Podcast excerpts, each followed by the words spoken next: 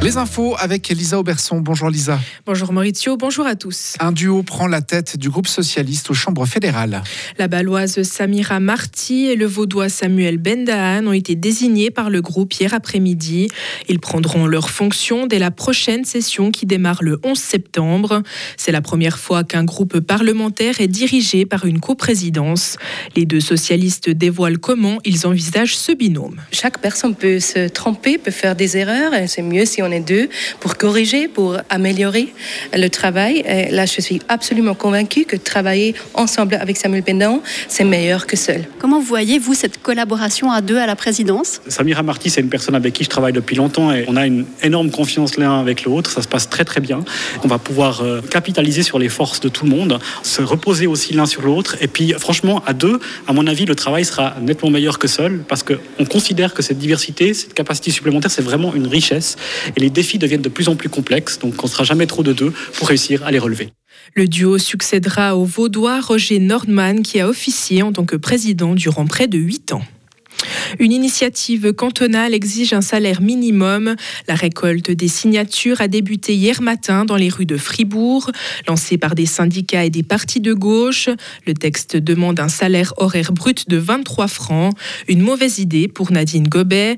La directrice de la Fédération patronale et économique privilégie les conventions collectives de travail. Les conventions collectives, elles permettent de régler certes la question salariale, mais pas que on trouve aussi des arrangements par rapport aux droits aux vacances, aux horaires de travail, aux participations de l'employeur.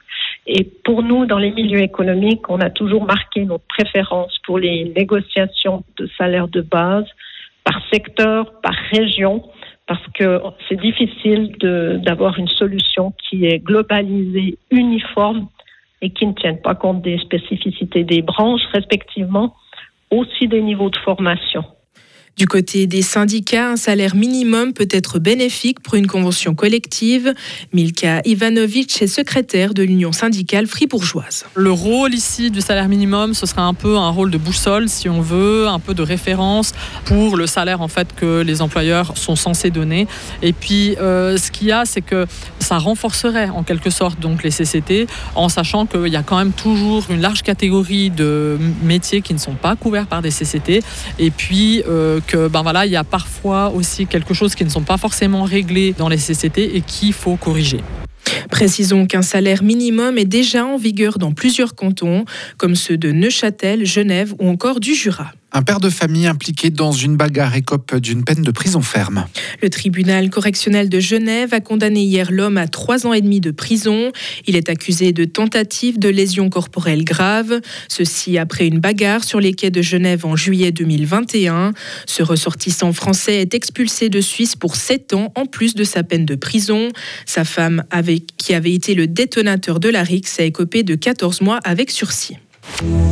Retrouvez toute l'info sur frappe et frappe.ch. La météo avec Frappe, votre média numérique régional. Du soleil et de la chaleur pour ce samedi, même si les spécialistes météo évoquent quelques voiles et cumulus en montagne durant l'après-midi ainsi qu'une faible bise. Il fait 27 degrés en Suisse romande. Pour la suite, de longues périodes de temps ensoleillées et estivales sont attendues par Météo News, probablement jusqu'au 10 septembre. Il va faire entre 27 et 29 degrés en pleine, localement jusqu'à 30. Pas d'orage prévu par les spécialistes météo.